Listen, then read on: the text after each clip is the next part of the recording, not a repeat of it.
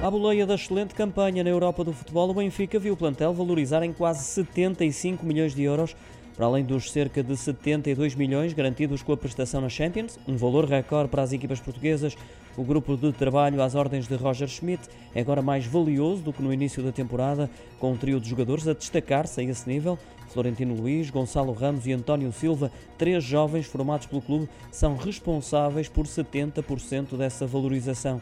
Segundo o Transfer Market, o médio tem agora um valor de mercado de 20 milhões de euros, mais 12 milhões do que no arranque da temporada. Já o avançado Gonçalo Ramos, de apenas 21 anos, passou dos 20 para 40 milhões de euros de avaliação. Por fim, o central António Silva, o mais novo dos três, tem apenas 19 anos, é também aquele que mais valorizou. Estava avaliado em 4 milhões e agora vale 25 milhões de euros.